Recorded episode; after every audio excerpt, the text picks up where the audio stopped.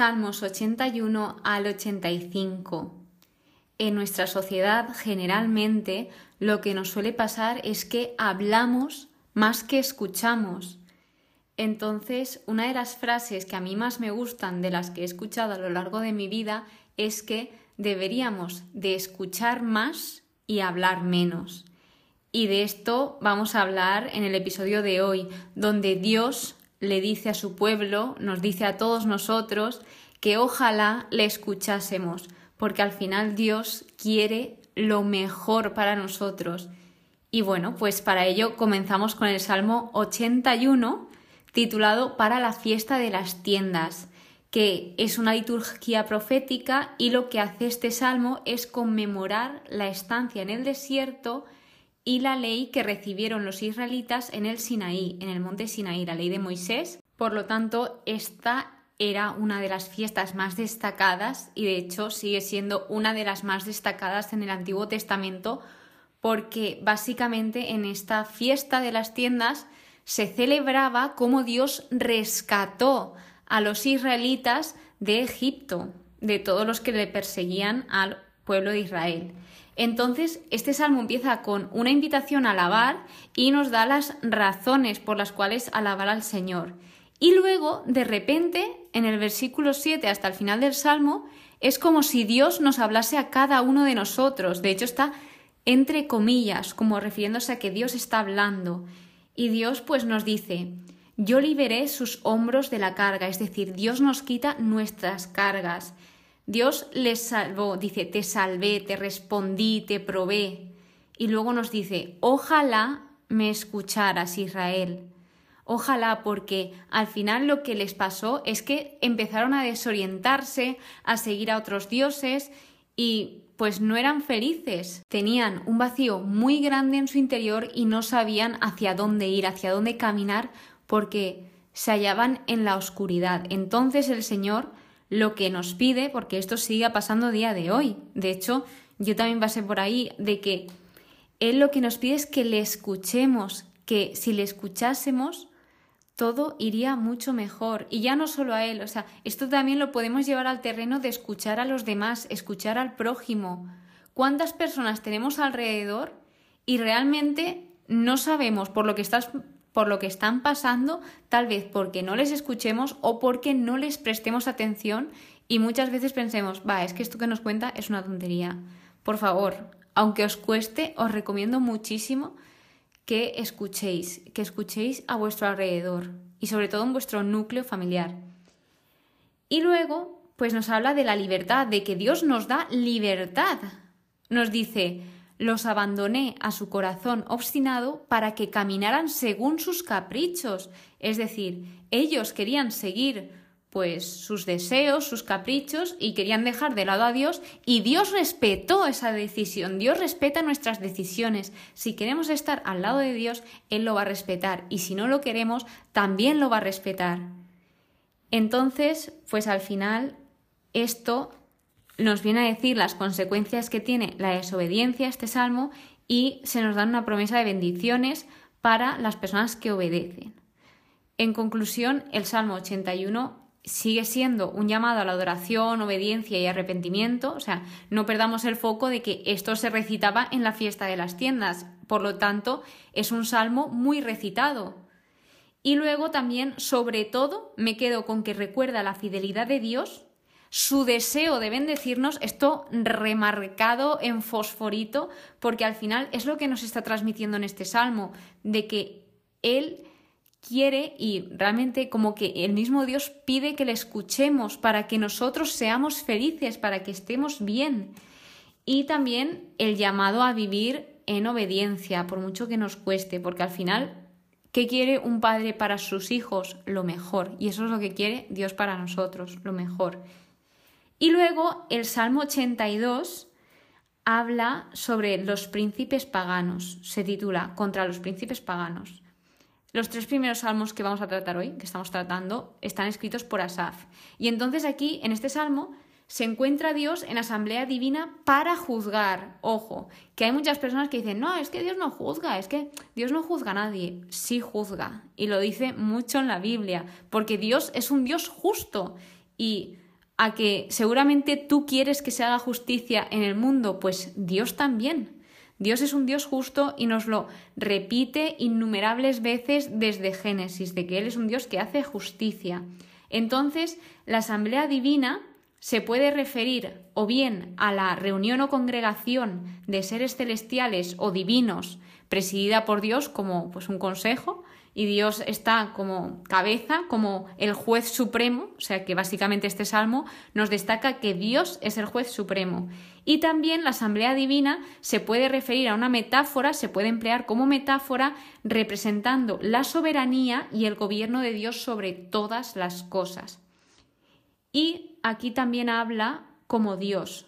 Empieza dirigiéndose a las personas que están siendo injustas. En este caso, a los jueces que están como yendo a favor de las personas malvadas, están yendo a favor de la injusticia y Dios no está de acuerdo con esto, no le gusta porque no tiene sentido que les den la razón a las personas que pues no la tienen o que están cometiendo pues actos injustos. Entonces dice, ¿hasta cuándo juzgaréis injustamente y haréis acepción de malvados? Entonces, lo que hace Dios después de hacerles esta pregunta es aconsejarles, aconsejarles e instruirles diciendo que, por favor, que defiendan al débil y al huérfano, que hagan justicia con los humildes, básicamente que se defiendan a los indefensos y necesitados.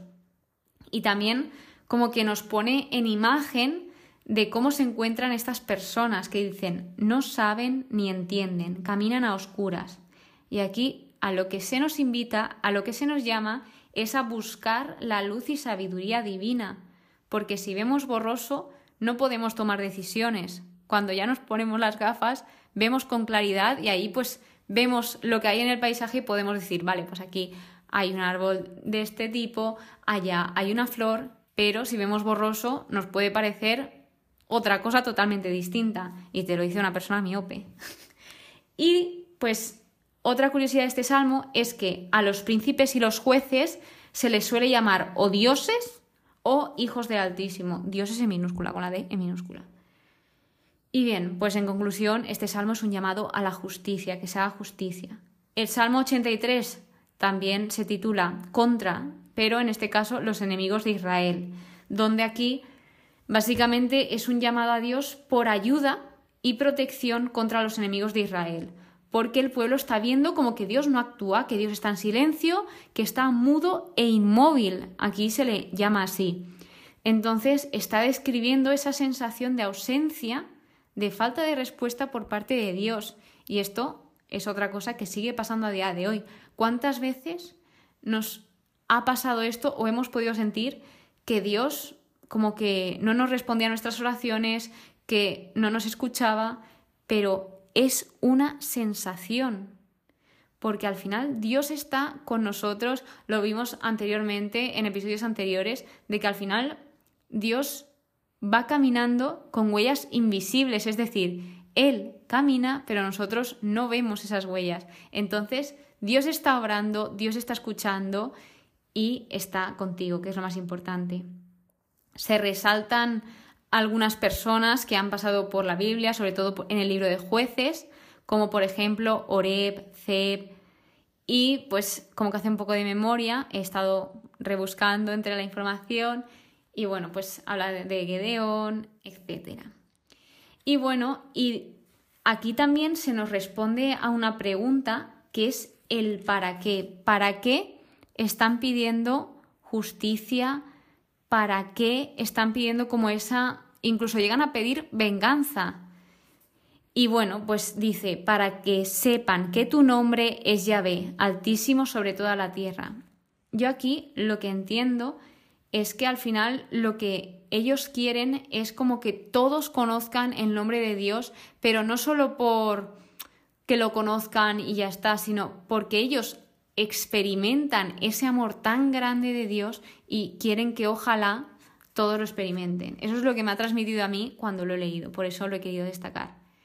Luego, en el Salmo 84 es un canto de peregrinación que me ha sorprendido porque se cantaba cuando iban al templo de Jerusalén en alguna festividad o para cualquier cosa, pues mientras iban al templo iban cantando este salmo De hecho, este salmo se cantaba, bueno, aquí dice, cantaban durante la marcha salmos graduales o de las subidas. Y dice, representan el viaje del creyente hacia la presencia de Dios y su búsqueda de comunión y cercanía. Es decir, iban cantando esto, es como si nosotros fuésemos cantando este salmo yendo a la iglesia, yendo a la Eucaristía. Entonces, pues así ellos iban cantando y ya como que iban entrando en esa comunión con el Señor ya de camino y ya se iban preparando para entrar en la presencia del Señor. Y bien, pues, ¿qué destacó de aquí? Primero, el versículo 3 que dice, mi mente y mi cuerpo se alegran por el Dios vivo. O sea, todo en sí se alegra por el Dios vivo. Y esto es un testimonio de la satisfacción y la transformación total que se encuentran al adorar a Dios. O sea, esta persona es una persona que se nota que tiene una relación íntima con Dios, una relación de oración y que pues se nota por cómo habla de Dios. Primero que le llama Dios vivo y luego que todo su conjunto en sí se alegra en el Señor. Luego se dice, dichoso el que saca de ti fuerzas cuando piensa en las subidas. Y aquí se puede ver de muchas formas. Aquí es cuando se destacaba que estos salmos se llamaban salmos graduales, pero también lo podemos ver como en las subidas, en las cuestas de nuestra vida, que hay veces pues que se hace un poco duro, nos cansamos, pero el Señor nos da esa fuerza para que nosotros podamos seguir adelante, porque solos no podemos, pero con la ayuda del Señor te aseguro que podemos hacer muchísimas cosas que ni pensábamos. Y luego hay aquí un versículo que es bastante famoso que es vale más un día en tus atrios que mil en mis mansiones. Lo que hace es enfatizar la importancia y el valor de estar en la presencia de Dios y sobre todo esa bendición que experimentaba esta persona. También nos describe en muy poquitas líneas y muy resumido quién es Dios para esta persona y qué hace. Ya no solo quién es, sino qué hace. Y él dice, porque Yahvé es almena y escudo. Él otorga gracia y gloria. Yahvé no niega la felicidad al que camina con rectitud. Y luego se le llama dichoso, que es como pleno, plenamente feliz a quien confía en Dios. Y nada, así como curiosidad, ha sido un salmo que me ha gustado mucho estudiarlo y sobre todo descubrir pues esto, ¿no? Que iban muy alegres de camino a la iglesia y también nos deja como una lección de cómo vamos nosotros a la iglesia. Y por último, el Salmo 85, llamado Oración por la paz y la justicia. Este es un salmo que se leen en tiempos litúrgicos, como por ejemplo el Adviento y la Cuaresma. Entonces, esto en específico yo tengo muchos apuntes de que fue en Adviento. Y bueno, es un salmo penitencial y el tema o los temas que trata este salmo son el perdón, la restauración y la reconciliación entre Dios y su pueblo.